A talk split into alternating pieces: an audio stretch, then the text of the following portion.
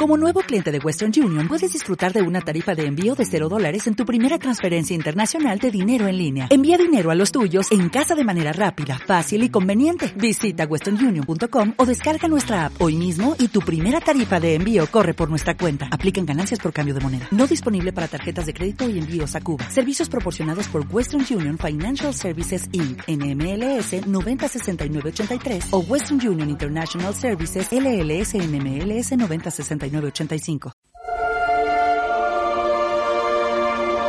Doctoresdeltiempo.com presenta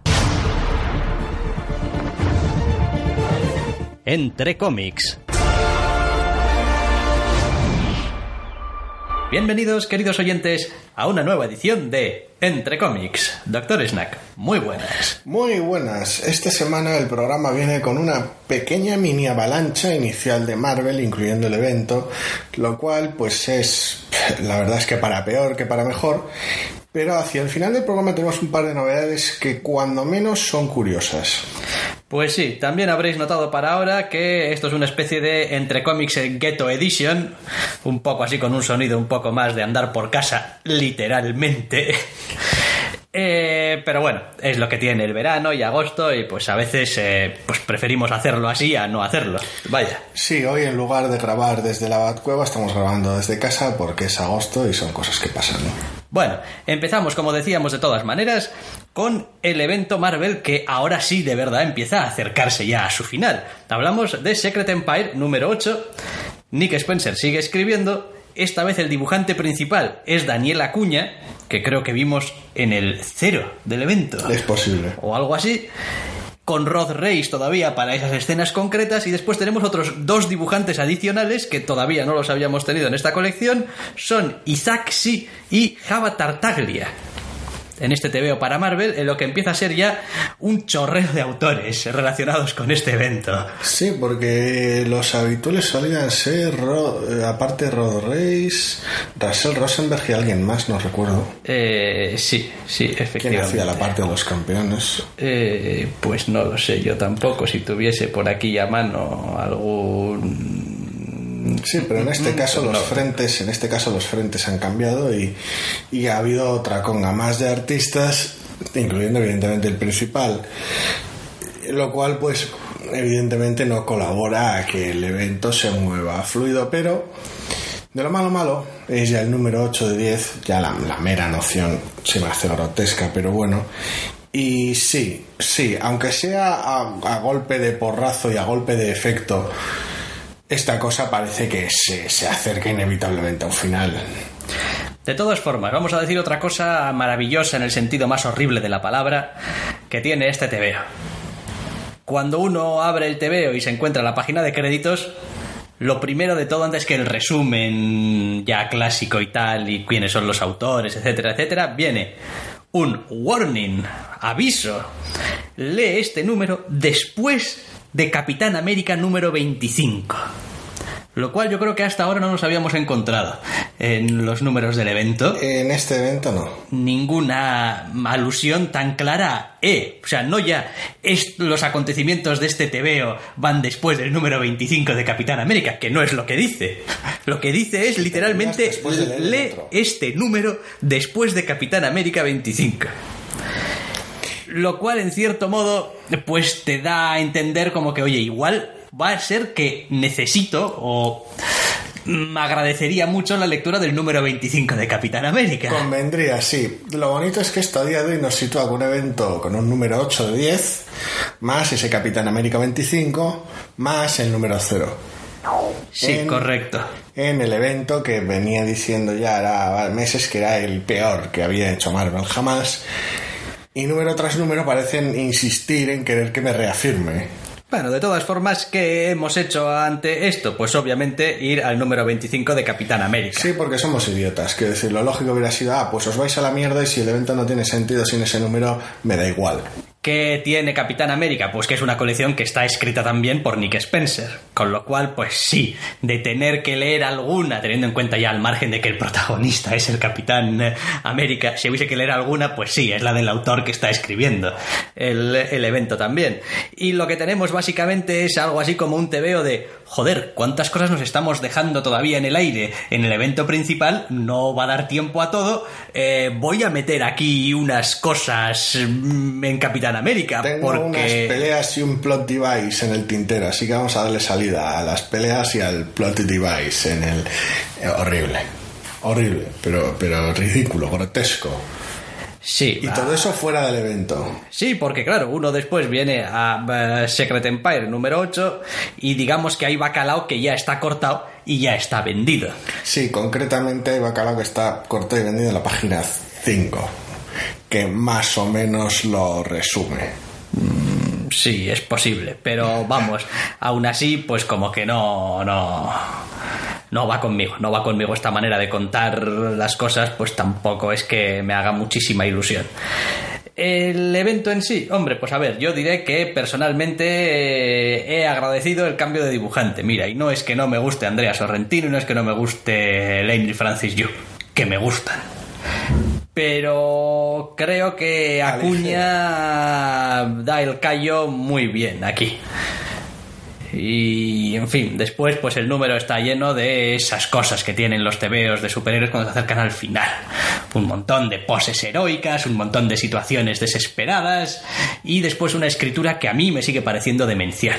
Quiero decir, el, la montaña rusa, que es este número 8 de Secret Empire, es para darle de patadas en la boca. Es como, ahora tenemos una posibilidad. Oh, no, no hay ninguna posibilidad. Espera, volvemos a tener una posibilidad. Oh no, está todo perdido. Perdido. Oh, no, y al final, bien, tal, una posibilidad. Y es como, hombre, y una vez más, seguimos teniendo otra vez esas infames eh, voces en off, esos captions de gente que está hablando, que tampoco sabemos exactamente quién es. Estaba dándole vueltas a lo del número de Capitán América y este número, y es bellísimo. Pero no me había fijado en la primera lectura y me he dado cuenta ahora. La escena resumen de lo que pasa en el, que en el TV del Capitán América Ajá. tiene lugar antes de la página de créditos en el cual te avisan que te lo leas después del Capitán América 25. Ah, Es bellísimo. pero... Pero, pero eso no tiene sentido, pensaréis. Correcto, no, no lo tiene. Pero es que son así. Sí, es verdad, es verdad, tienes razón. Madre mía, madre mía. Ay, en fin, bueno. Eh, a estas alturas, pues sí, pues eso, pues que se dirige ya hacia su, hacia la desembocadura, hacia el final, hacia, pues, venga a ver ya qué es lo que pasa. Para eso, la cantidad de trampas argumentales, la cantidad de, de, de, de- trucos debajo de la manga, la cantidad de personajes recuperados, restaurados, sacados del, debajo de, de- de una piedra, de, que, de los que hace gala, es espectacular. O sea, yo hacía tiempo que no veía algo tan, tan Poso. tramposo y tan de joder, madre mía, quiero decir, no, no, no podéis parar ya esta maquinaria. Es como no podéis contar la historia con los personajes, que es decir, que no es que tengáis pocos, joder, es como si las ideas adecuadas llegasen ahora y todas a la vez. Es decir, es, si ya hemos dicho que es un evento de estos de muchos frentes. Bien, en el número 8 parecen solucionarse o parecen empezar a tener ideas para solucionar todos los frentes a la vez. O sea, no es, bueno, pues esto se soluciona y entonces ayuda a mover otra cosa, que entonces ayuda a mover otra cosa. No, cada uno de los frentes de manera independiente encuentra una solución, o cree que encuentra una solución a su problema. Lo cual es delirante. Es como sea una conjunción astronómica de estas Marvel Sí, porque no son loquísimas. dos bandos. No, no, no, Ni no. tres. Y por supuesto seguimos con uno de esos eh, frentes paralelos totalmente atascado en una mierda que no sirve para nada. Es decir, no sirve para nada. Para nada.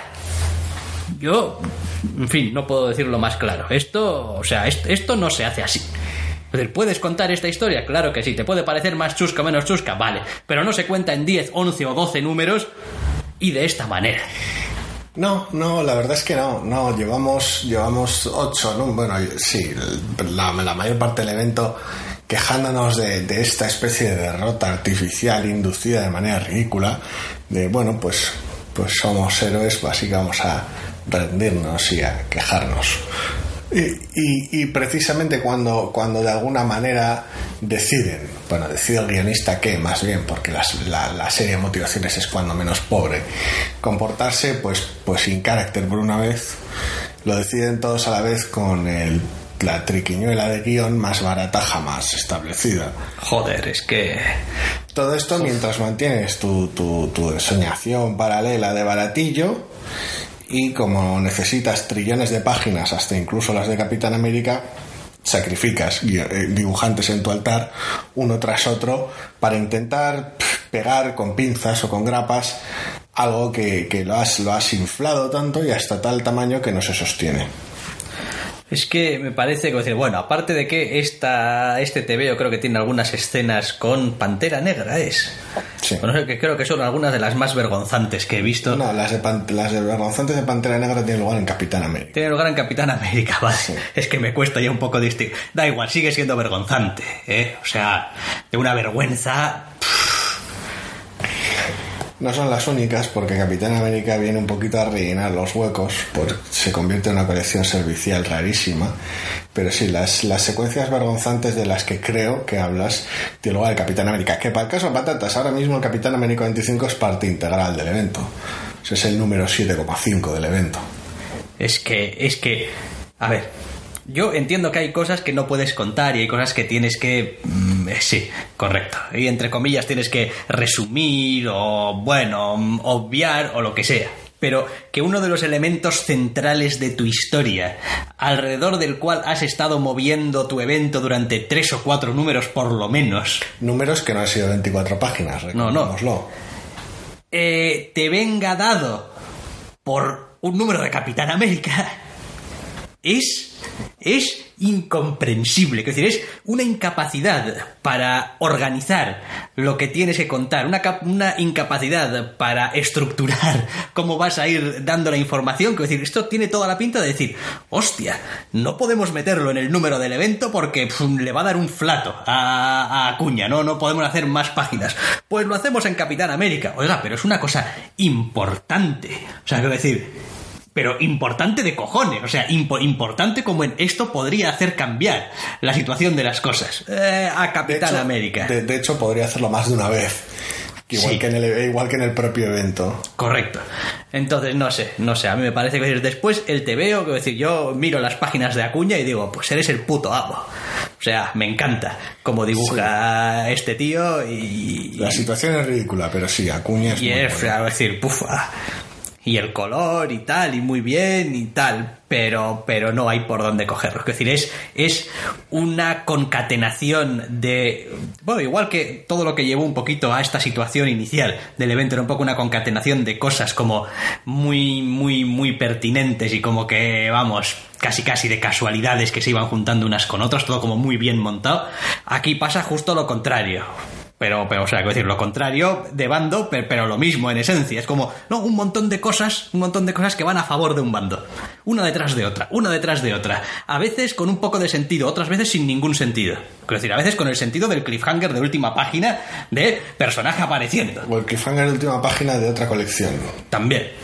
Y es como, bueno, pues vale, a ver, yo no sé, es que es que incluso este número me provoca curiosidad por saber realmente cuando vayan a editar esta colección aquí eh, qué van a hacer con ese número de Capitán América. O qué van a hacer en los TPBs o en el hardcover. Porque Eh, tienes una página de resumen, tío, apáñatelas. ya, ya. Y ya. luego te repiten las cosas otra vez en la colección. Más no tarde. Sé, no sé, no sé, no. En fin, me parece que, que, que, que lo han hecho, lo han hecho muy mal. Quiero decir, este, este evento podrían haber sido 6, 7 números. Cuenta con buenos dibujantes, pero en el resto de aspectos es, es basura. Es decir, no solo es una mala historia, sino que son ya va- varias malas historias encadenadas entre sí y lo triste de todo, contadas de la peor manera posible, con excepción de los artistas involucrados. Terrible. No sé, no entiendo. No, no logro entender. Es que hay algo, hay algo en este, en este evento que yo no lo entiendo. O sea, no, no entiendo en qué estaban pensando, no digo ya los autores, en qué estaban pensando los editores. No lo sé. Quiero decir, ¿cuál es el trabajo del editor ahora? ¿Salir a parar los trolls de internet en entrevistas? Quiero decir, porque parece que últimamente es lo único que hacen. Sí, permití que sucediera esto. realmente. Todo, todo, todo el odio para mí y tal. Los autores pues hacen lo mejor que pueden y tal con lo que tal. Y... Tom Brevoort. Sí, sí, ya, ya, claro. Sí, sí, no, Tom Brevoort. Quiero decir que no. Y lo tengo, lo tengo en altísima estima, que no ¿eh? lleva tres días editando TVOs, ¿eh? Lo tengo en altísima estima. Pero esto, Esto es indefendible. Esto, esto, esto es un truño con todas las letras. Vaya cuidado. Después, cada cual pues tendrá su opinión y le podrá gustar o le podrá no gustar o tal o cual. Pero esto, esto, en el contexto de la Marvel actual, de, de lo que está pasando en el universo Marvel o lo que sea, porque bueno, después igual, pues te lo saca, te lo lees dentro de año y medio, está dentro de un tomo gordo y bueno, pues te lo lees como una historia independiente y bueno, pues, pues sí, sigue siendo un Siguen siendo por ahora ocho números de. de bueno, de sin sentido. más el número cero. Pero bueno, decir, bueno, pues está fuera de contexto, ¿no? En el contexto del lector que sigue más o menos la actualidad, entre comillas, del universo Marvel, esta especie de parón incomprensible en lo que pasa en el mundo para contar esta historia y contarla de esta manera es, vamos, para pegarles.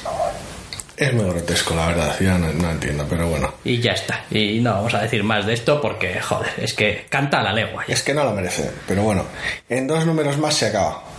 Sí, eso prometen. Esperemos que no haya un número 11 Un porque... epílogo. No, no, algún tipo de, de aftermath o número de epílogo no me extrañaría que hubiera, subiendo ya la cifra 12-13 si cuentas el Capitán América 25. Lo cual, la mera idea es hilarante, pero bueno. Seguro, Ya ve- ya se- veremos. Seguro que no tuvimos también un Free Comic Book Day de esto. Sí, sí, sí, sí. Sí, cierto. Cierto. Y un número cero también. Otro número más. Si no, el cero ya lo he contado antes. No había contado el Free Comic Book Day. Cierto, sí, es otro número. Ay, Dios Es que, claro, es que, es que son un montón de... Es que, es que Hombre, son... con ese normalmente no sueles contar para contar ciertas cosas clave. Ya, porque, ya, bueno, no, porque, porque es lo que es. puede sí. ser. Es lo que es, pero bueno. Sin más, vale, venga, nos vamos a otro número también de Marvel. Hemos dicho que íbamos a empezar bastante fuertecito con eh, Marvel. Hablamos de Generations. En este caso, Generations de Phoenix, de Callen Van y RB Silva. Para Marvel también, evidentemente, en este TVO que tal y como pasaba la semana pasada era. Sí. Con el de Hulk, pues volvemos a tener una reunión de dos personajes. De, bueno, en realidad es el mismo, es Jean Grey. Bueno, sí, sí, no. Por decirlo de manera, siguen siendo dos personajes distintos. Básicamente porque son bastante distintas una de la otra. Pero sí, en esta especie de, pues no sé, prólogo, preludio, pequeños one-shots que asientan el camino, no sé muy bien cuál es la función, porque bueno, hasta que empiece todo el asunto de Legacy, vaya usted a saber. Pero básicamente es eso, son one-shots juntando dos variantes, encarnaciones, personajes. La distancia depende de cada uno de ellos. Claro, Hulk en este caso la semana pasada eran dos personas distintas. Aquí Jean Grey son dos Jean Greys distintas en versiones temporales distintas. Sí. Entonces, bueno, sí, nos junta la Jean Grey actual, es decir, la joven traída del pasado, con la difunta de toda la vida, por decirlo de alguna manera. Y aquí ya directamente en la página de créditos pues te viene la, una justificación de Chichinabo. No, es eh, el pasado, el presente, el, el- futuro. ¿Esto un- dices? sí, un... Sí, en el anterior también. Oh, no, tal, eh, esto... Bueno, que, que te leas la historia y ya está, no le des demasiadas vueltas. que nos apetece contar esta historia desgajada de- del espacio-tiempo. No sé, no sé, mientras que el Hulk anterior, bien es cierto que está más o menos engranado en la historia actual de Amadeus Cho, básicamente. Este es todavía más sólido en ese aspecto, quiero decir, es casi un número adicional de la colección actual de Jean Grey que realmente un one shot en sí mismo. No es como si no pudiera seguir leyendo la colección de Jean Grey tranquilamente, que está bastante bien, está razonablemente bien, es una colección divertida. Pero es que vuelve a tocar el mismo tópico y lo vuelve a tocar lo que es gracioso de la misma manera. Me explico. La colección de Jean Grey, para todos aquellos que no la están leyendo, de la guionista Dennis Hopeless cambia de artista en cada número, cada par de números. Básicamente tiene a la joven preocupada informándose sobre el Fénix, yendo de aquí para allá, hablando con gente para prepararse para una creella inminente llegada del Fénix. Bien, lo gracioso es que pues este número va de lo que va, porque claro, cuando tienes dos variantes de Jean Grey y una de ellas es el puñetero Fénix, el tema de conversación queda bastante acotado, con lo cual parece, aunque sea guionista distinto, parece casi un número más de esa colección. A ver, el TVO está bien. Eh, yo personalmente tengo mi opinión respecto de lo que pasa en este TVO. Y es que no importa un cuñado. No, no, no, no, en absoluto. Pero en absoluto, es decir, es como... Pero me refiero, no, no importa, no porque los eventos que se cuenten aquí no vayan a tener una influencia o no, tal cual, sino porque tampoco me parece realmente que cause ningún impacto mm, digno de mención en los personajes. Bueno, en la versión adulta, desde luego no. Precisamente parte de eso es, es, es la intencionalidad. En el caso de la joven, pues bueno, a ver, es un, es un arco de personaje relativamente largo. Ya este propio TVO te envía a que te leas el Jean Grey 8 en octubre. Ya. Al final.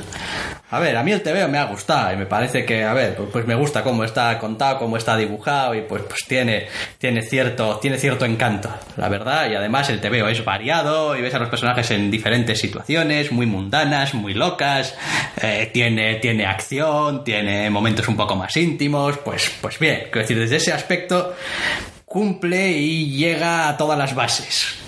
Sí, no, no tiene sentido que sea un one shot loco por ahí. Quiero decir, mientras que el otro era más difícil que tuviera su lugar, el, de Hulk, y bueno, pues luego tenía sus problemas en cuanto a lo que contaba. Eh, este es, un TVO que está bien, pero no tiene sentidos fuera de la colección de Jean Grey. O bueno, más bien, quiero decir, tendrá sentido que tenga que tener con el evento. Me refiero a que teniendo una serie de Jean que va de esto mismo, no tiene sentido hacer que esto sea un one shot suelto. Pero bueno. No, o sea, a ver, a mí el TVO me ha gustado y también he de reconocer que me resulta mucho más interesante el personaje joven actual que el personaje clásico, digamos. De... Bueno, a ver, el personaje clásico tiene, tiene el recorrido brutal que tiene con el cual puedes eso, conectar en momentos o no y estar más o menos familiarizado, mientras que con el personaje joven hemos estado ahí desde, desde el minuto cero llevándonos las manos a la cabeza con la mera idea.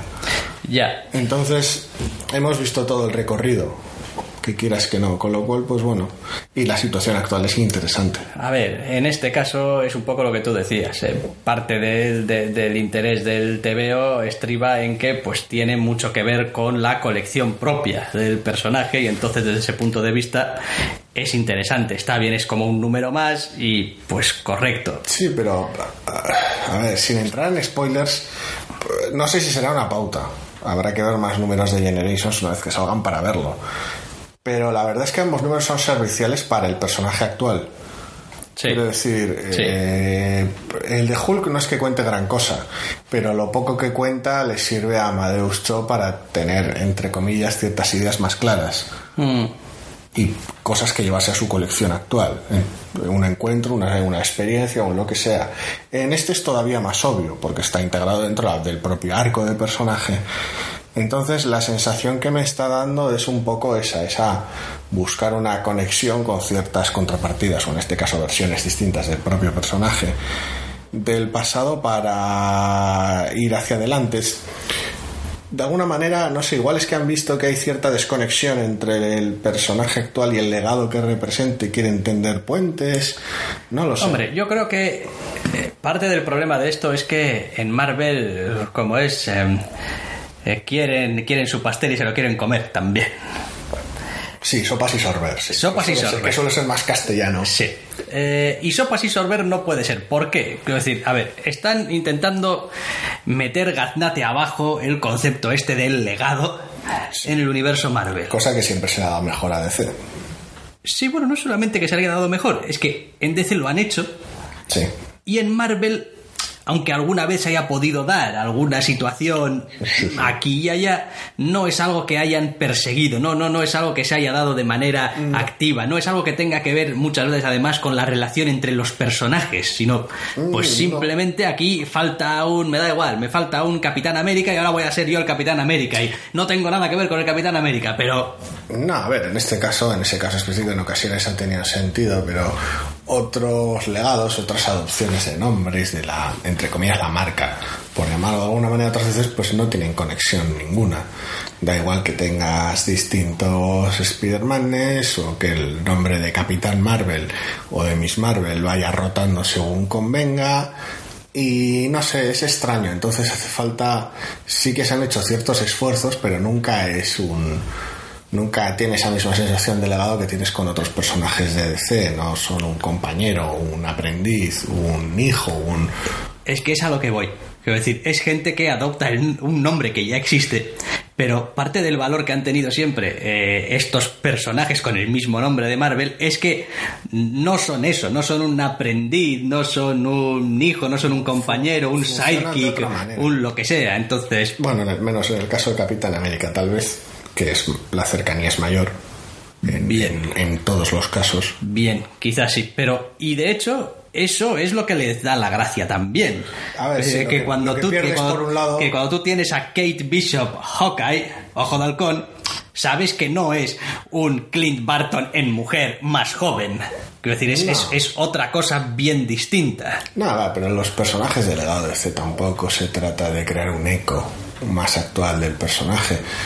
Eh, al final en unos hay una relación más directa y hay un, entre comillas, trabajo previo antes de asumir esa identidad. Puede que teniendo una identidad previa o lo que sea. Y en Marvel suele ser más, pues te ha caído esto encima. A, a pechuga. Y a ver, y en muchos casos te favorece y en otros pues te perjudica. Al final eh, son es otra herramienta narrativa más. Entonces, pues haces el uso que haces. Lo que veo extraño es precisamente el querer emular lo que nunca has hecho, porque se nota, por lo menos por ahora, ese artificio. Es que es que es que no es necesario, es que no hace falta. Es decir, No sé, a ver. También es cierto que son unos one shots por ahí sueltos que pues te los lees porque pues es- son resultones. No son, quiero decir, no me refiero a que no es la numeración de un evento, ni es el léete esto antes de, porque si no no te vas a enterar de nada. ya, ya. Pues, ¿Te gusta Hulk? ¿Alguno de los dos Hulk? Pues cógetelo. ¿Te gusta Jean Grey? Pues, pues píllate este y no pasa nada. Que lo demás, pues a mí me parece que es un TVO que es muy resultón, ¿eh? Resultón, Sí. yo quiero decir, es es súper vistoso. Súper vistoso es, es visualmente, es, es, es bastante pocholada, los, los, los colores, el color que tiene el, el TVO. eh, incluso la historia también, como hemos dicho, va desde lo más mundano hasta lo más alocado. Es decir, La relación entre ambas versiones del personaje es, es realmente divertida. También- Rain Veredo. las interacciones están bien. Entonces, bueno, pues es un one shot resultón que está bien. Pero es eso, que decir, yo esperaba realmente que esta cosa de Generations. em, Tuviera una idea más clara, sí, un hilo conductor. sí, tuviese alguna clase de objetivo, entre comillas. Algo que puedes decir, ah, has hecho esto porque quieres, me da igual, eh, establecer una relación entre los personajes, establecer sus que, hay, que son muy diferentes, o que son muy iguales, o que, yo que sé, o que tienen maneras distintas de entender el, su papel como héroes, o lo que sea, algo. Y lo que me estoy encontrando es unas interacciones entre personajes que, bueno, pues... eh, Bueno, está ahí. Son números de 24 que dan para lo que dan, pero bueno, no sé. sin más, vaya. Por ahora va mejorando, ya veremos qué es lo que pasa. Veremos qué es lo que pasa y vamos a acabar ya con Marvel, con el tercer TVO Marvel de la semana. Inhumans, Once and Future Kings, número uno, de Christopher Priest y Phil Noto. En lo que es una historia ambientada en el pasado de los inhumanos, la familia real principalmente, por lo que parece de momento. Sí, Rayo Negro, Maximus y Medusa, por ahora. Es una idea desconcertante. Es una parte del universo Marvel que en general me importa bien poco. Siempre lo ha hecho y salvo contadas excepciones, nunca me ha resultado demasiado llamativo. Y tal y como arranca el TVO, no sé si en parte a la historia y en parte al, al propio Filnoto, que es un dibujante que me encanta, pero no termino de verlo en el tono del TVO, me ha resultado durísimo arrancar el TVO. Ahora bien, a medida que avanza me ha ido ganando un poco. No sé si te ha pasado lo mismo, pero según le he visto un poquito las maneras o la idea que tiene, lo, lo que te quiere contar, me ha ido haciendo más gracia. No sé si la suficiente, pero... A ver, vamos a ir un poquito por partes. Y esto de una historia en el pasado de los inhumanos, exactamente qué, por qué, bueno, pues al parecer debieron de hacer hasta su propio algún arco en aquí, en, en, en, en The Mighty Avengers en su momento, The Unspoken. Fantástico. Eh, porque dicen aquí, ¿quieres saber más acerca de la historia de los inhumanos y los primeros días de Black Bolt y la rivalidad de Rayo Negro y Máximo y tal y cual? Pues busca Inhumans, The Origin of the Inhumans, y si no, puedes saber algo sobre los padres de aquí y tal, y, Aquella parte de Mighty Avengers ya me la leí. y quieres saber y tal quién es el rey que aparece en estas páginas de los inhumanos, pues te lees Mighty Avengers de Unspoken. Es Sí. como... ah, Aquello tengo bueno. leído y creo que tú también. No sé si todo. ¿Eh? Sí. De la etapa de la que lideraba el equipo Hank Pym. Supreme Scientist de, de la vida. No, no, yo no. Todo aquel, aquel arco que empezaba con, bueno, pues sí, Tony Stark es un ingeniero. Sí, sí, tal, sí, y, pero- eh, Richards es un explorador, pero el que es un científico soy yo y tal. Sí, y sí. Aquel cambalache que montaron. A ver, a mí es un TVO que me ha gustado porque a mí me gusta Phil Noto. Todo como me gusta Phil Noto, pues me gusta prácticamente cualquier cosa que leo de Phil Noto. Las cosas Vamos, más claro, co- como son, eh, sin más. El TVO en sí me parece que... eh, pff, hombre, a ver, tiene algunas partes argumentales un poco de chichinabo. Pero en general es fuerte donde tiene que ser fuerte, que es en el retrato de los protagonistas. Sí, me da la sensación que a veces al final entra un poquito de prisa, como si hubiera entrado en tantos detalles al principio que luego se ha visto ap- apurado de tiempo o algo así. Ciertos acontecimientos, más que suceder, se precipitan. Pero ya digo, es un, es un TVO que me ha ido gustando según, según ha ido abandonando el, el, el situarte en el setting. Esto es lo que pasa, esto es cómo funciona esta sociedad ahora mismo. Recuerda, esto es el pasado. Fantástico. Demostración de poder innecesaria. Muy bien. Y ahora que podemos entrar en la personalidad del rey y de Maximus y de Rayo Negro, y luego entra un poquito más tarde en escena Medusa, entonces es cuando gana, cuando los personajes están sueltísimos.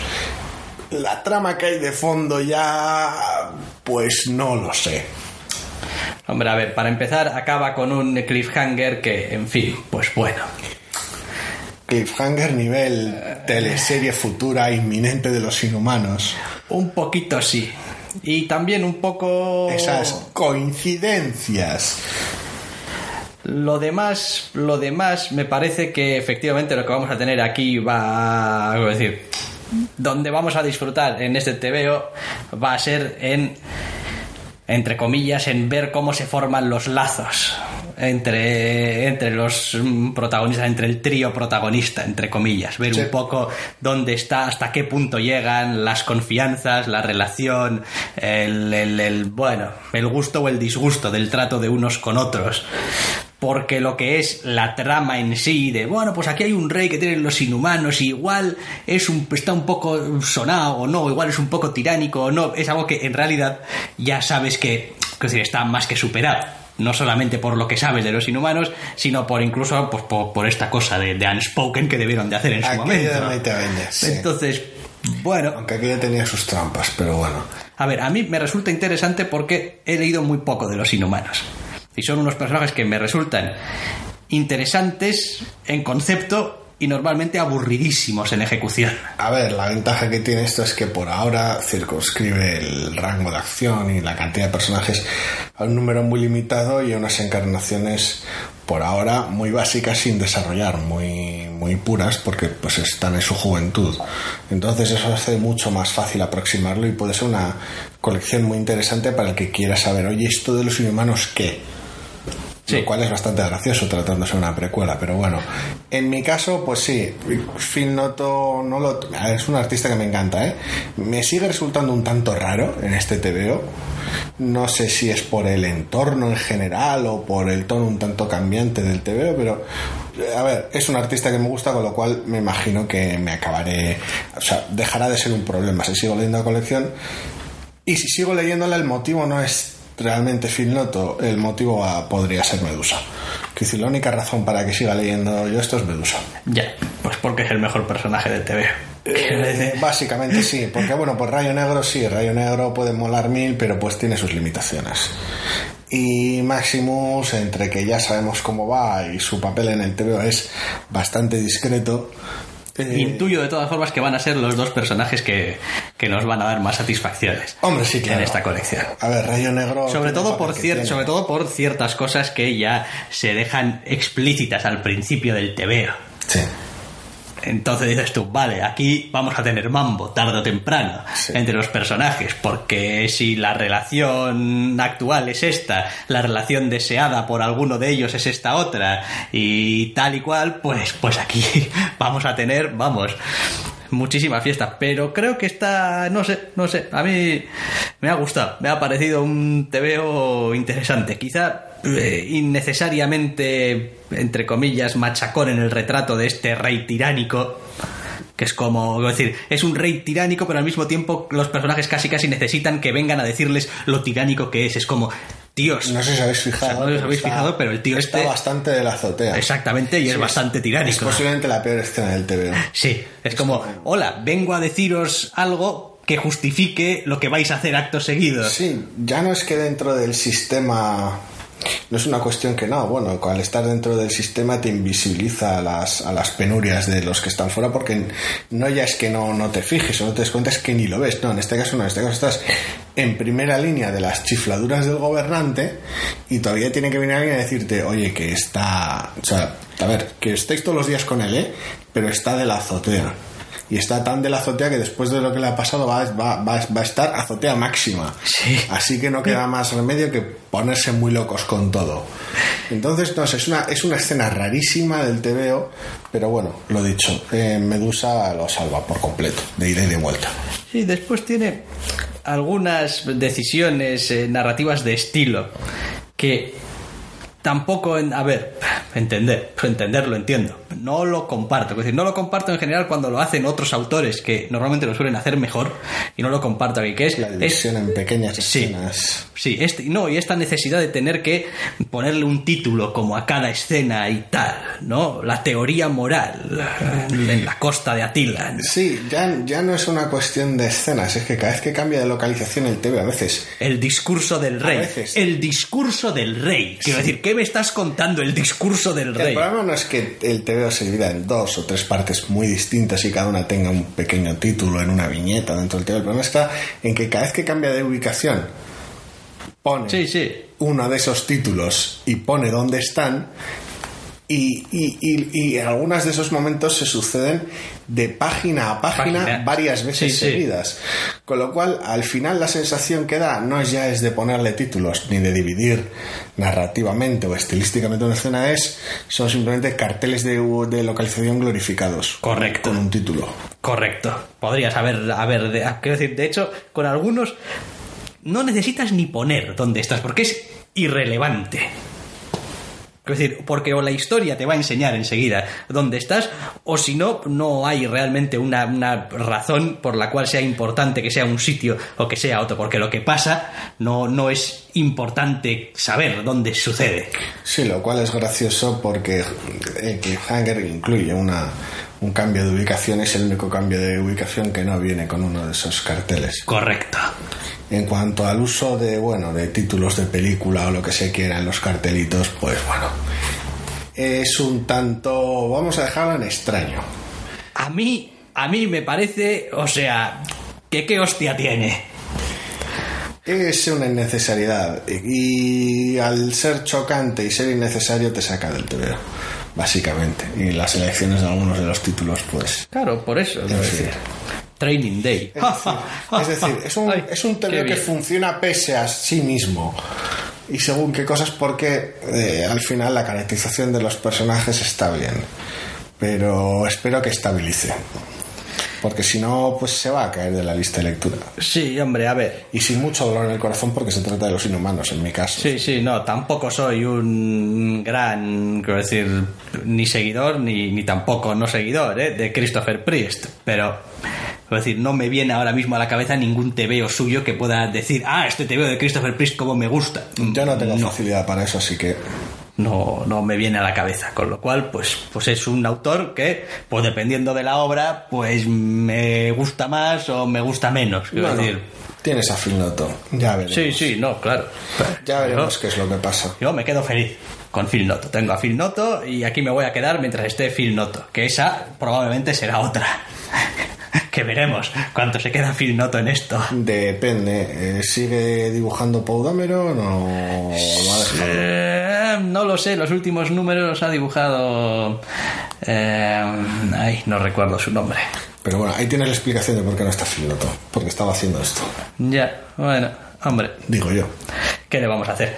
En fin, nos movemos y ahora ya sí que dejamos Marvel Sí, a un lado y ahora Por fin. Y nos vamos a la distinguida competencia. Nos vamos a DC, a Mr. Miracle número 1 de 12 de Tom King y Mitch Gerards.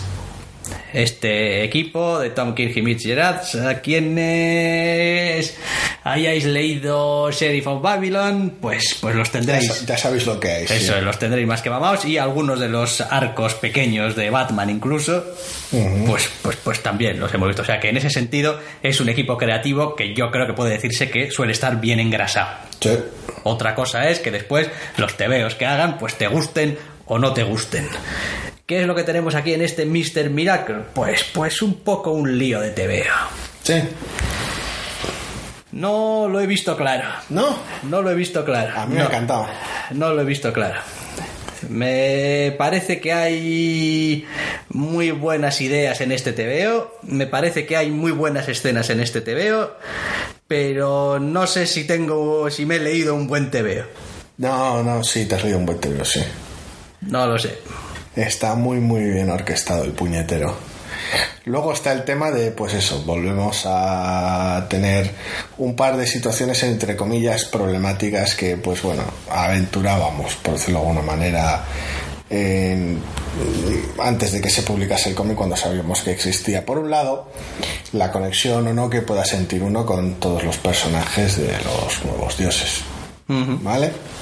Y todo el tema del cuarto mundo y demás. Ahí ya cada cual. Es como, no, yo pues los, los conozco, no, mucho, poco.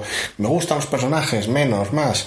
En este caso, como se trata de una, de alguna manera, una- de una caracterización bastante personal y bastante, a ver, no voy a decir que vaya a ser rara o que no encaje con, con Scott Free, pero una interpretación bastante peculiar del, del personaje puede chocar si lo conoces.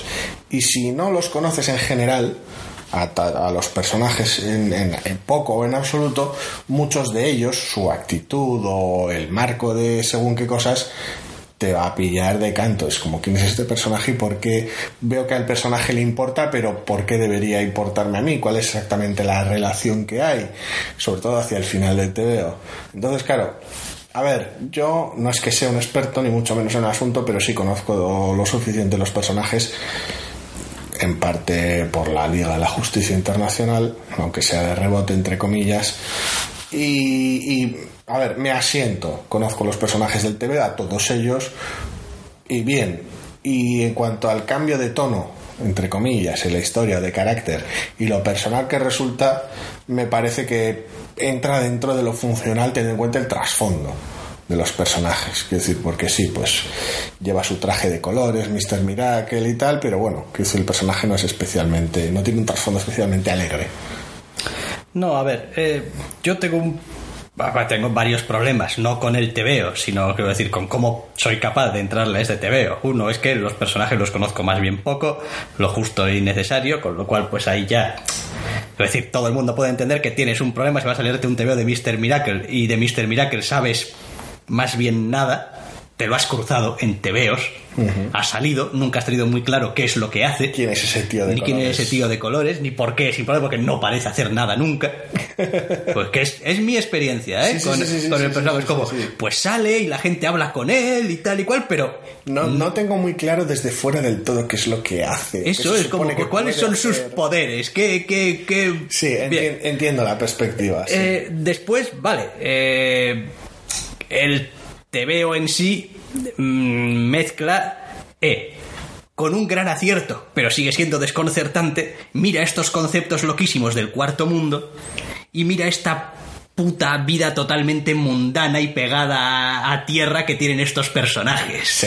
Es como aquí tenemos a Big Barda sentada en una sala de espera, eh, vestida de Big Barda, de Big fucking Barda. Sí. Después los tenemos en casa en el sofá, los dos vestidos, pues como dos Viendo la tele. viendo la tele, dos personas normales, y después tenemos el concepto loquísimo de no, soy el gran escapista. Eh, Soy tan gran escapista que me escapo hasta de cosas que no podrían ser escapables. Sí. Con él, bueno, y después hago unos trucos de magia de escapismo y tal.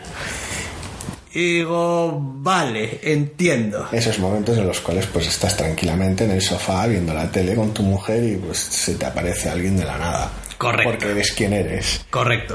Entonces, tengo ciertas dificultades para intentar Congeniar esa normalidad con...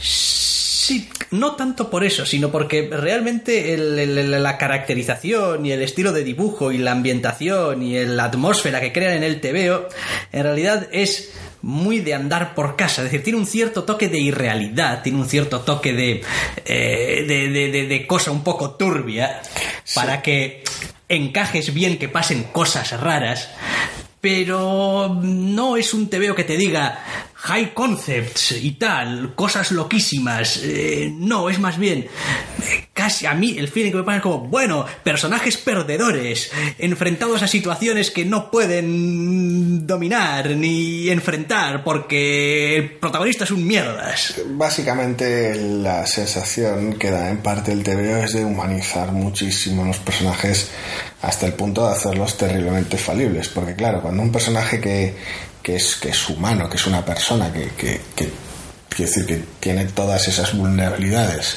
se enfrenta, o se ha enfrentado más bien en pasado, lo que esta gente se ha enfrentado, claro, es que, es que te vas a la mierda.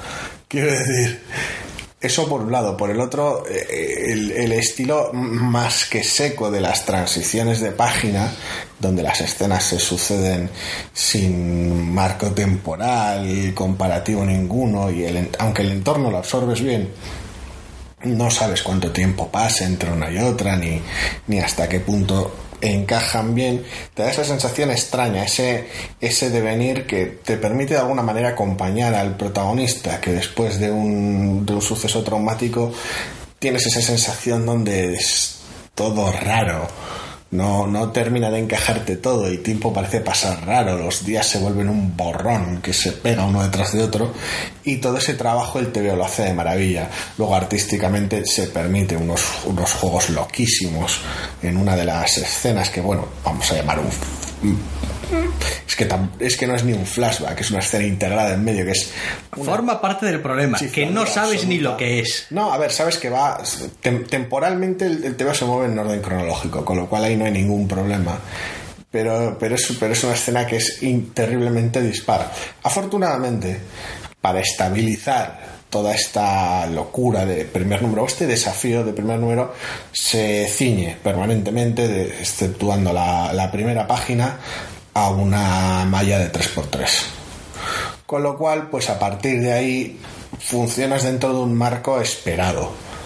Luego tiene cierto efecto que va causando que, entre comillas, te falten viñetas, pero ahí ya... Eh, creo, creo, sinceramente, que le puede el estilo. mm, sí, Que le puede el formato. Sí, porque este tipo de 3x3 y tal no es la primera vez que lo, que lo, que, que- que lo utiliza. Y no es eh, la primera vez además que lo utiliza para este efecto de ir quitando viñetas, ir tal y cual. Con lo, con lo cual me parece que es un recurso que le gusta mucho, que domina muy bien, que es muy resultón, volver a Omega Men. pero Fue en Omega Men, ¿verdad? Sí, creo que fue en Omega Men, sí. Pero bueno, mm, me parece que no siempre está justificado. Es como, pues sí, pues sí, lo haces muy bien, está muy bien y tal. Pero no sé, no sé. Para mi gusto aquí funciona, porque, bueno, tiene sus... sus de alguna manera aumenta la tensión, entre comillas, a lo largo del número, según va rotando viñetas con mayor frecuencia, y también sirve para, para plantar unos antes y un después dentro de la propia página, casi, casi como si fuera un pequeño paso de página, entre comillas, dentro de la propia viñeta, un, unos flasazos casi de inconsciencia, no ya en el personaje titular, sino casi en el lector, pequeños momentos de silencio. Y luego creo que mi principal problema, en realidad, es que no congenio con este Tom King.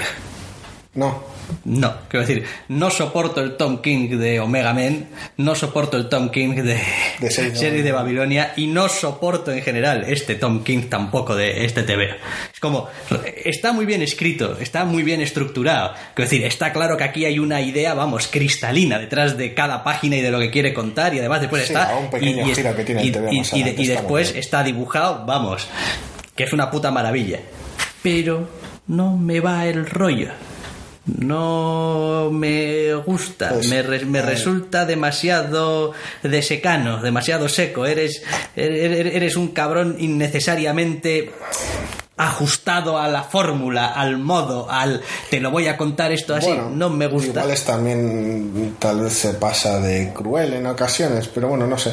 A mí funciona muy bien. Yo con 6 de Babilonia tenía mis, mis problemas y, y mis desajustes. No me gustaba en muchas ocasiones el enfoque o el, o el trasfondo o la- el ritmo también de la historia.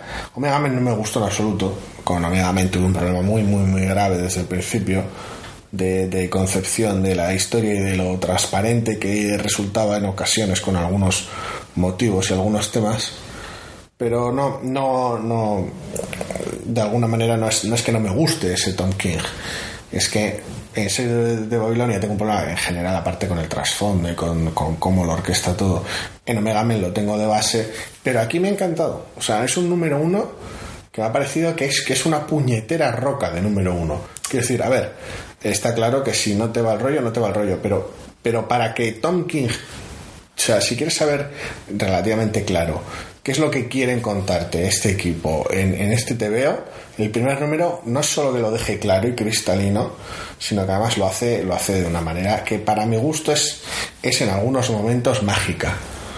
O sea, las transiciones que tiene en algunos momentos es, es brutal. Sea, es un TV bellísimo en muchos aspectos, en, en cuanto a manejo de narrativa. No me gusta. No me gusta porque soy muy consciente desde, muy el- desde, desde prácticamente el principio De los trucos. que estoy viendo y que voy a seguir viendo un 3x3 todo el TV. Bueno, pero eso te pasa en todos los que tienen una estructura tan marcada. Sí, claro. Pero es que no me gusta saber de antemano cuál es la estructura que va a tener el TVO. Es decir, de quiero que la estructura se acople a lo que me está contando el TVO. No que el TVO se, que se acople que me cuenta a cómo me lo quieren contar. Es decir, no es, un, no es algo que me guste en general en ningún TVO. Quiero decir, si soy consciente del formato, es decir, si le doy la vuelta a una página y sé que aquí voy a tener una splash page y en la siguiente voy a tener dos viñetas y en la siguiente voy a tener cuatro y en la siguiente voy a tener ocho, es decir, si soy consciente mientras estoy leyendo de cuál es el formato, me saca de la lectura. Bueno, me saca de la pues- porque yo estoy leyendo la historia y no puedo deshacerme de la idea de que es que sé exactamente cómo me la vas a contar. Pero eso tampoco tiene que ver con la estructura, tiene que ver con el uso de ella. Que sí, porque TVOs más o menos estructurados o con ciertos momentos predecibles los, los hemos tenido a paladas. Sí, pero puedes sea- tener una página o dos, no, todo el TVO. o muchas de ellas, quiero decir, el primer número uno de Barrier, por ejemplo, según se acerca la parte final, Ajá. al momento que llevas dos viñetas, sabes cómo van a ser las cuatro siguientes. Sí. Pero tiene un sentido Claro que tiene un sentido mm, específico. eh, narrativo, un, un sentido. Otra cosa es que te funcione el contenido y sea más una forma de anticipación a que te, no te funcione el, uso y sea una forma de redundancia o de previsibilidad. Al final es lo que cambia, quiero decir, es, es si funciona o no, porque si funciona genera anticipación. Es como, vale, sé lo que estás haciendo y quiero ver hasta dónde lo llevas o cómo lo llevas. Pasaba algo parecido con el número 42 de Saga. Es como, vale, te veo venir, pero ¿hasta dónde lo vas a llevar y cómo lo vas a hacer? Si se hace mal y si te entra mal, te va a resultar previsible, artificial, le vas a ver las, las hechuras, sí. pero si te funciona bien, claro, te genera anticipación y dices, correcto, me funciona el, el- el fluir. O sea que no es, no es tanto un problema con la, con la estructura o con, o con el hecho de que haya una estructura, sino con el uso de la misma, que no te cuadra. No, no creo.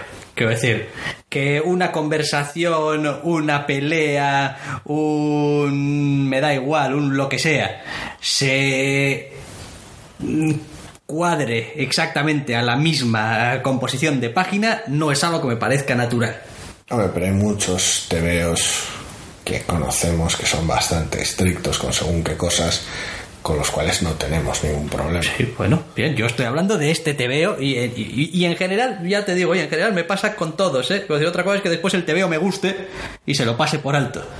Vale, vale. pero pero en general no, no es algo que aprecie. Quiero decir, es, es como este rollo de, pues estoy viendo una película y sé que cada mm, dos escenas voy a tener un pequeño montaje con música. Y después dos escenas y un pequeño montaje con música. Y después me saca, es decir, puede estar bien hecho y Lo digo tal, porque pero... muchas veces, por ejemplo, los tebeos de Alan Moore no suelen ser arriesgados en ese aspecto. Bueno, o lo son por mantener ciertas estructuras, por decirlo de alguna manera. Por ejemplo, por- o sea, sin, sin poner a citar obras específicas, pero vamos. Entonces, al final, por eso creo que depende más del uso que del, que del hecho de que haya una estructura en sí mismo, porque es- estructurar estructuras todos los tebeos, al fin y al Sí, cabo. sí, claro que sí. Es decir, otra cosa es que sea más transparente o no, que sea más eh, estable o no, o a qué obedezca. Pero bueno, no sé, no sé. Ya te digo, es, es una impresión específica. Yo, para mi gusto, el, el problema que, que puede haber con el TV no está ahí, está en, en los personajes y en el tono con el que se puedan tratar. No tanto en, en temas tan técnicos, por decirlo de alguna manera. Da igual, no me, eh, no me encuentro cómodo. No, no, no, Quiero no, decir, eso está claro. creo, creo que hay momentos que podrían haberse trasladado también o mejor de otras maneras. No sé, no sé. Y aquí, pues bueno, pues bien, está pensado así. Claro, a ver, es difícil imaginarse esto contado de otra manera. Eso Porque sí, está, está, está muy pensado para ser contado así. Pero. Pues no sé, no sé, no sé. O sea. Le, le- le reconozco el, el mérito y el buen hacer, ¿eh? Eso no lo pongo en Ah, me duda parece un TV gigantesco. en ningún, Es descomunal, ningún vaya. caso. Pero no, no, no me ha llegado. Vaya. No, no, no. Al si final. No, si no conectas con el TV, no conectas con el TV y el problema puede ser cualquiera. Desde, por eso, un problema de que la estructura te aleje de la historia, un problema de los personajes, o el, que sea. Cualquier problema que te aleje de la historia está ahí y punto. Y es extraño, ¿eh? Porque hay muchísimas cosas que me encantan de, de este TV. No sé, a ver, igual es una cuestión Pero- de entrarle con mayor comodidad o menos y puede que en, en futuros números te funcione mejor, no tengo ni idea. No, yo creo que no. Yo creo que, No simple- yo creo que yo creo que simplemente me importa 33 este personaje. Bueno, eso, Y- sí, eso sí, otra cosa es que ya no tenga que ver con la estructura. Y ya está, bueno. Bien, sigo pensando lo mismo, a pesar de ello. Pero bueno, sin más, no. No quiero decir.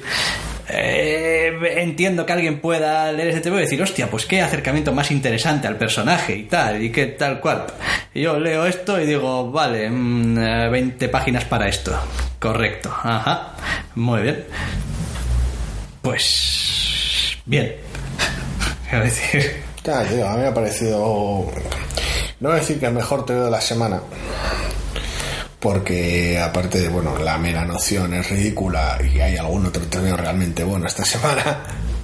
A mí me ha gustado muchísimo. Quiero decir, no, no, por los precedentes no esperaba que funcionase así de bien conmigo el TVO. Ni por, por un lado por el equipo, digo los precedentes del equipo, por otro lado por, por mi conocimiento, mi pasión por los personajes que son, que son bastante escasos. Pero está tan, para mi gusto, está tan bien montado, tan bien orquestado, que aunque puede que no me funcione del todo el personaje o no conecte del todo tal, consigue currárselo a lo largo del TVO. Y luego pues la admiración técnica o no que pueda tener por el TVO. Pero a mí me ha funcionado. Yo lo he leído y estaba flipando, entre comillas, es decir, coño, cómo me está gustando y no esperaba que no me gust que me gustase en absoluto. O sea que bueno, por ahora una sorpresa. De aquí a los 12 números que formen esto ya veremos, no sé hasta qué punto mantendrá la estructura, el interés por el personaje o el devenir de la propia historia. Pero como número uno, no me esperaba algo tan bueno. Bueno, pues de vez en cuando está bien discrepar. A mí me parece, bueno, otras cosas que ya he dicho. Tampoco me voy a repetir. Sí, no, hemos insistido los dos bastante, o sea que... Vale, eh, nos vamos al último TVO de la semana. Redlands número uno. Jordi Beler y Vanessa R. del Rey para Image. Sí, efectivamente, esa, Jordi Beler. Correcto. Escribiendo. Sí, escribiendo y coloreando. Y coloreando, bueno, sí. A veces, pues, oye, es, es, es imposible, entre comillas, alejarte de, de tu trabajo habitual. Esto es un TVO de estos de terror. Eh, sí, sí, principalmente sí. Es interesante el planteamiento general del TVO, cómo comienza ya desde el principio, porque eh, nos sitúa en un pueblo pequeño de Florida en el 77, 1977, y parte de dos nociones relativamente familiares para la mayoría de los lectores. Quiero decir, por un lado monta una especie de asedio de una comisaría, con lo cual pues es una situación relativamente habitual en el cine, incluso en algunas series de televisión que han, se han apropiado de, de, esa, de esa noción. Y por otro lado el concepto de, de un aquelarre de brujas, por llamarlo de alguna manera. Mm. Entonces consigue combinar las dos cosas en un TVO, sí, de terror, aunque es más, más de, entre comillas, tenso que horrible, que no tengo ningún problema con ello, ¿eh? pero... A ver, mmm, pensamientos generales sobre Redlands número uno. Me ha parecido un tebeo bastante, bastante, bastante notable. Me ha parecido un tebeo montado además, quiero decir, quitándole toda la paja posible es decir, nos mete directamente a una situación tensa, una situación jodida. Desde el minuto cero. Desde el minuto cero y puedes, vamos, oír las respiraciones de los pobres desgraciados que están metidos en la comisaría pasando las putas. Y lo que es mejor, no sabes exactamente por qué las están pasando putas, que forma parte de la gracia. Eh, después, es un tebeo que me resulta a ratos muy incómodo pero forma parte de lo que tiene que ser, creo. Es decir, no, no es un TVO que lea súper alegremente, eh, eh, eh, me voy de una página a otra, pero coño, es que tiene la temática que tiene. A ratos tiene que resultarte un poco inquietante, un poco... Ay, tiene que removerte un poco, es decir, ay Dios, ¿qué está pasando aquí? ¿Qué, qué... es un TVO terrible, al menos es su primer número, terriblemente sucio y oscuro por la situación en general. Toda la escena es una escena nocturna parte en exteriores, parte en interiores. Y buena parte de la iluminación de la escena proviene de un único y muy específico objeto desde el principio, lo cual es, es una muestra en general de, de, la maestría de ambas artistas involucradas. Se me hace raro, de todas maneras, es un tema que me ha encantado, por eso hacía el comentario que hacía antes en, en lo de no llamar a, nada en general nunca el mejor tema de la semana, ni mucho menos no ya porque estuviera este, que es magnífico, sino porque la idea es ridícula. Pero hay una, hay una cosa que me resulta un tanto rara en el, en el TV. El TV me ha encantado, ¿eh? Y toda la situación, cómo se desarrolla, cómo finaliza y lo que promete de cara a un futuro me encanta. Pero es una situación, son dos, dos, dos puntos un poquito raros. El, el, eh, la maestría técnica mostrada en el TVO es tan, tan obvia que entre comillas casi parece que están, que están mostrando músculo de alguna manera. Quiero decir, es como si Jordi Beller hubiera pensado eh, en qué se le da bien y cómo afrontar el primer número para, para hacer el mejor uso posible de lo que se le da bien. Quiero decir, es como, no, no, el color, el color, vamos, con maestría. ¿Cómo puedo hacer el mejor uso del color posible en este primer número? Y que se note. Y casi, no es que haya adaptado la escena para hacer uso del color de la manera más potente posible, pero es que tiene un uso del color tan potente que casi lo parece. Entonces deja, en ese, en ese sentido deja una sensación un poco rara, como diciendo, hostia, es que está casi presumiendo del talento y del trabajo que le ha puesto. Y es, es bellísimo en ese aspecto, pero al mismo tiempo parece, hostia, es que, es que, va, es que vas abusando por ahí. Deja un poco para los demás. Por el otro lado, la, la primera página es, es magnífica, pero la segunda es un poquito tramposa. Quiero decir, eh, sí que nos mete en acción desde el principio, pero la segunda página es un poquito, es un poquito expositiva. Eso también hay que admitirlo. Entiendo que lo haga sobre la marcha, pero, pero básicamente la segunda página tiene un personaje explicándote cuál es la situación. Lo hace un poco de canto y funciona muy muy bien, porque si no estarías muy desamparado en el TVO y tendría que, tendrías que entrarle por otro ángulo pero es un poquito tramposa. Eso sí, desde el principio te golpea con tanta fuerza la imagen que dices tú, casi pasas por, por esa pequeña explicación por encima y entras de cabeza a un TVO que es, que es brutal.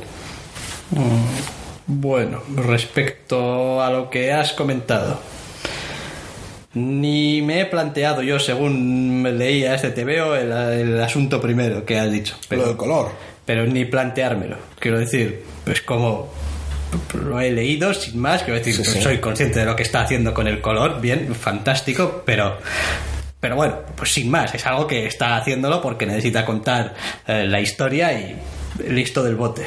Respecto al otro, hombre, pues si tienes que hacer algo de exposición, más vale que sea pronto Más vale que sea ligera, sí, sí. y joder, son Tres dos bocadillos. frases, Sí, sí, sí, son, son tres- tres- son literalmente O sea- tres bocadillos de, de cuatro palabras. Sí, sí, sí, sí, es, Ah, es, es, es- es una fresca brisa, sí, sí. Digo que, digo que es una explicación por, por, por proxy, de alguna manera es como, oye, lector, esto nos ha sucedido. Es un poquito como lo que hace Morrison en el All Star Superman, que es contarte el origen de Superman en, en tres bocadillos. Quiero decir, bueno, el origen, Tengo- el, el personaje en general en tres bocadillos. Tengo probablemente un poco más de problema con el final del TVO. Que me vuelve a dejar como lector en una situación de no saber qué esperar del número 2. Sí, Quiero decir, aún me atrevo a decir más. Este número 1 podría ser un one shot. también.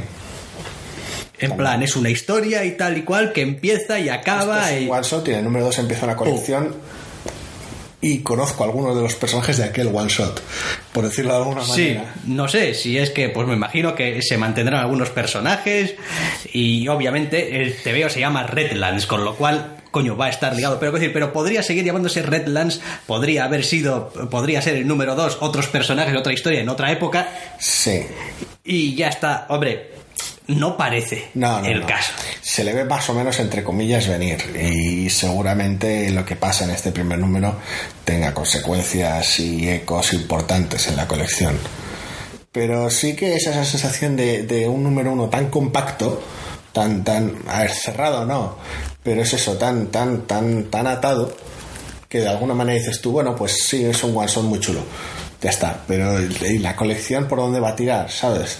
Es una sensación un tanto extraña porque muchas veces estamos reclamando precisamente o nos estamos quejando los cliffhangers, estamos reclamando números más redondos.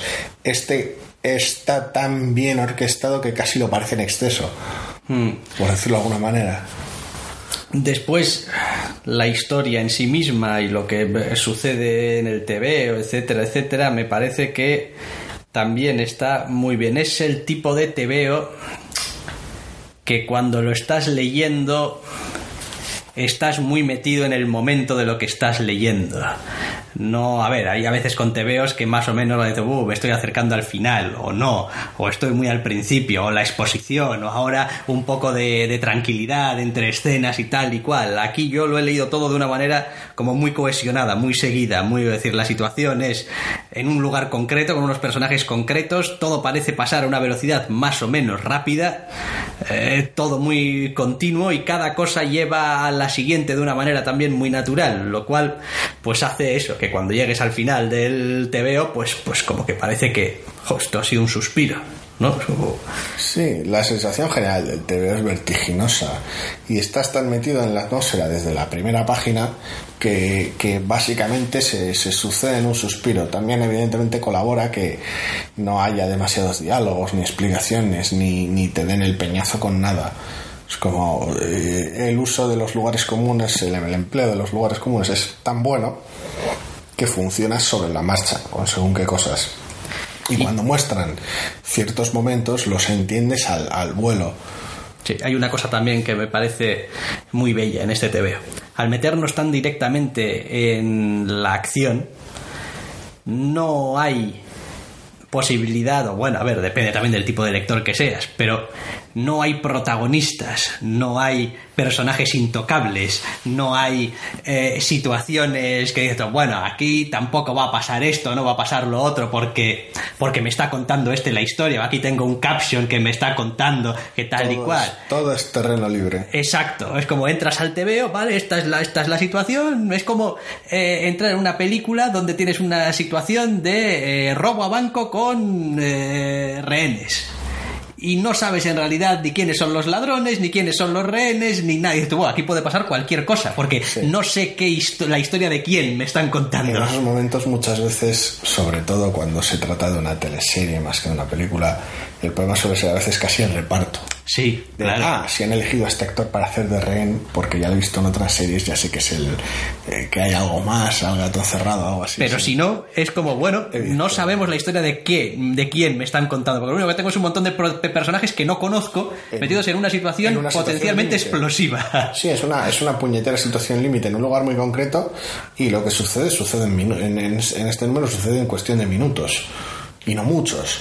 Entonces, es, eh, en ese aspecto es genial. El color le añade ese, ese momento atmosférico y casi resulta, vamos, a ver, no monocromático, porque quiero decir, hay, hay aquí una gala de tonos muy chula, pero sí, casi el TVO se divide en su momento amarillo, su momento verde, su momento rojo y de vuelta en amarillo. Entre comillas, con, con mucho espacio y muchas salvedades. Pero entre comillas funciona, funciona casi como una pequeña montaña rusa de color en cuanto al ritmo se refiere, porque es eso, arranca en amarillo, baja a verde, sube a rojo y vuelve al amarillo hacia el final. Entonces es un, es un realmente el, puñetero te veo te lleva de la mano de tal manera que, ni te enteras, es un, es un espectáculo. Reconozco que me ha gustado mucho.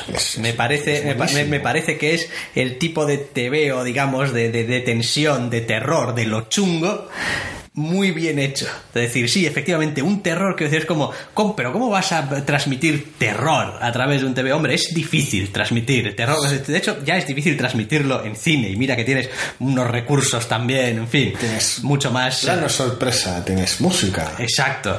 Pero el rollo tensión que tiene este TV, el rollo situación desesperada, el rollo tengo que tener mucho cuidado porque aquí puede pasar cualquier cosa en cualquier momento, está muy bien llevado, muy, muy bien llevado. Y uno, cuando en este TVO se hace la oscuridad, uno siente que se hace la oscuridad. Y cuando lo único que tienes es la luz del fuego, te hace sentir esa sensación creepy, esa sensación un poco de hostia, es que lo único que tengo es, es una antorcha aquí o un fuego ahí, que es lo único que me da luz. Por eso decía que a veces parece que haya guionizado para su color por decirlo de alguna manera. Bueno, quizás también. Siendo muy consciente de sus puntos fuertes, por decirlo de alguna manera no es como si limitase el TVO, sino que más bien lo enfoca. Y sí, sí, las, escenas de oscuridad de TVO son. También es verdad, aún así, que el dibujo es muy sucio. Sí. El, lápiz está constantemente, entre comillas, inmiscuyéndose en todo. Es decir, son todo rayitas, son todo, está, está todo como, lo cual hace que el color también, por mucho que te quieras poner, es siempre muy, muy apagado, es siempre eh, muy, en fin, haciendo el, trabajo mínimo que, puede hacer un, coloreado en un tebeo, porque no le deja espacio. El salvo en algún plano muy específico donde ya casi el color es más, entre comillas, normal. Tengo muchísima curiosidad por ver cómo trata este TV una escena diurna tranquila, entre comillas. ¿Cuál es el...? Es decir, porque nos da el marco de referencia. Aquí nos arroja en una escena límite desde el principio hasta el final, con lo cual sabemos cuál es el tono del TV y por, por evidentemente, por, por, por, aunque no tengamos un marco de referencia, funciona de manera tan visceral que el TVO llega. El TVO mm. le llega al, lector y, lo deja tenso, lo, lo, lo acompaña en ese ritmo. El momento en el que tengamos un número tranquilo, sea el segundo, sea el que sea, y a ser posible también diurno, que colabore a esa normalidad, entre comillas, tendremos entonces un marco de referencia para ver hasta qué punto, no solo eh, en este número uno, las cosas se han jodido en esta situación límite, sino además hasta qué punto es normal el normal de este pueblo. Ya. Porque el uso del color va a ser clave en esa situación. Quiero decir, este pueblo cuando no está en esta situación límite de este primer número y es normal, ¿Cómo de normales? Quiero decir, es, un pueblecito de casas blancas, tranquilo, donde pasas por delante de la iglesia y, se saluda el mundo. El cielo es azul y demás y demás. O es una mierda turbia ya de base. O tiene ese, tiene ese tono, tiene ese tono inquietante, siniestro. Estoy pensando por eso en muchas obras. A veces de este tipo tiras hacia un cielo como más tormentoso, casi amarillento, sucio.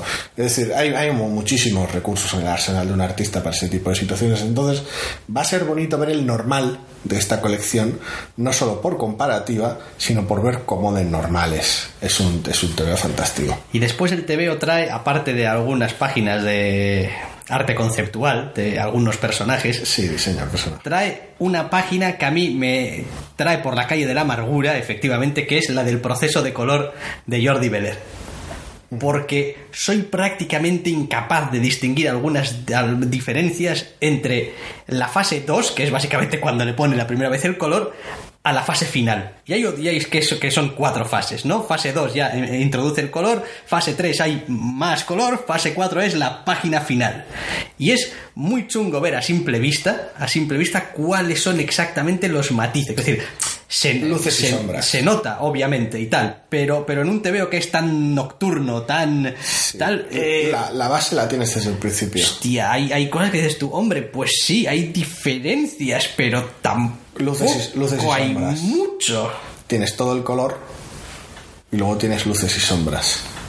Quiero decir, si tienes, por ejemplo, en la tercera viñeta que muestra el Sí. fuego, los vestidos y todo este tipo de cosas, necesitan de las luces, el, Mm, Ya, el pop extra de las luces y sombras, pero la base, la base la tienes desde el principio. Decir, es que- la es idea, que- es la idea que- que tiene la tiene clarísima desde el, desde el minuto cero, entre comillas. Es que, es que coges la página de la fase 2 y te digo yo que, Que lo pones, que- lo que metes dentro del color. TVO y dirías, hostia, pues, pues ya está. Luego, La obviamente, tercera viñeta sería la única que funcionaría un poco raro. Sí.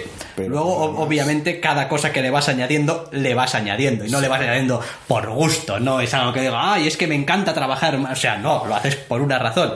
Pero, pero al ojo poco entrenado, como el mío, eh, me, me resulta a veces Es muy, complicado. Es alucinante cómo funciona este TV, porque es terriblemente drástico en un montón de aproximaciones, lo sucio del dibujo, lo extremo de la situación, lo, entre comillas, básico o sencillo del color, al menos de la paleta elegida, más bien, lo limitado deliberadamente de la paleta, más que lo básico de su uso. Y es formidable, o sea, es un TVO, es un TVO redondísimo en ese aspecto. Es, es brutal.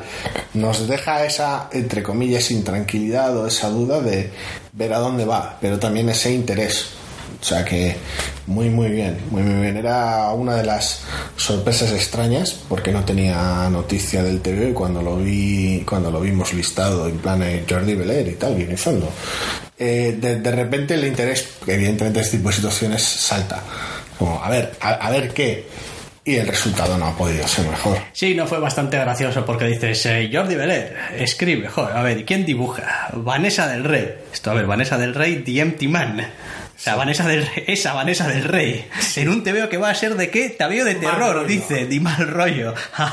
Bien, esto, esto hay que leerlo, aunque solamente sea por ver eh, cómo lo están llevando. ¿Y quién colorea? Colorea claro. Claro. Entonces, esa, es esa sensación un poquito rara de casi que establece casi un diálogo. No, a ver, no sabemos cómo habrá sido el proceso, pero o hasta qué punto tiene el color claro antes de que empiece el guion, pero, pero es un, diálogo raro porque en el orden de las cosas, entre comillas, aunque sabemos que es un toma y daca constante, claro, tienes un guion de Jordi Belair, un dibujo de Vanessa del Rey y luego un color de Jordi Belair en una especie de sándwich raro. Entonces, claro, de toda comunicación que tengas, que ya hemos visto por el resultado de la obra que es buena, es, es imprescindible, es un toma y daca constante, es a veces te puedes anticipar a, a situar el color que vas a darle en el guion, otras veces otras veces igual la idea no está tan clara, te la aporta el dibujante, o sea, quiero decir, es, es brutal. No, no sé qué tal les habrá ido o qué fluidez habrá habido, pero el resultado final es formidable. Es que qué mierda de puto TVO, tío. Es que es que puedes ver de dónde viene la luz en mitad de la oscuridad. Quiero decir, en el foco de luz. Es que, que es algo que a veces es mucho más fácil de ver, por ejemplo, en los videojuegos y tal, con las fuentes dinámicas de luz, ¿no? Ese, Hombre, ese sí. rollo de, de dónde viene la luz. Es como porque viene físicamente de un punto de luz, Cuando, ¿no? cuando funcionas con elementos tridimensionales es lo que hay, es también las diferencias que suele separar la luz en, la, en, el, en el anime o en la animación en general, si va dibujada o va simulada. Correcto, pero, pero aquí, o sea, es decir, hay, hay algunos momentos bellísimos, bellísimos, en fin. Ay, pues está bien, está bien terminar con un TVO que está bien. Bueno, en realidad con dos TVOs, que está bien. El Mr. Miracle sigue siendo un TVO de muchísimo cuidado. Es decir, que a mí me haya entrado cruzado, pues ya es Sí, no. otra historia. En, en este caso, en el último estamos de acuerdo y el TV es formidable. Bueno, pues yo creo que con esto llegamos al final de nuestra un poquito más corta de lo habitual lista y lo vamos a dejar esta vez avisando de que... avisando de que no. Avisando, sí, avisar de qué, ¿no? Habrá que avisar de algo. Sí. Avisando de que la semana que viene no va a haber programa. La semana que viene no va a haber entre cómics, no, No. va a haber Zascandideando. Es una semana de veraniega de descanso. Correcto. Entonces volveremos, si todo va bien, dentro de un par de semanas. Hasta la próxima.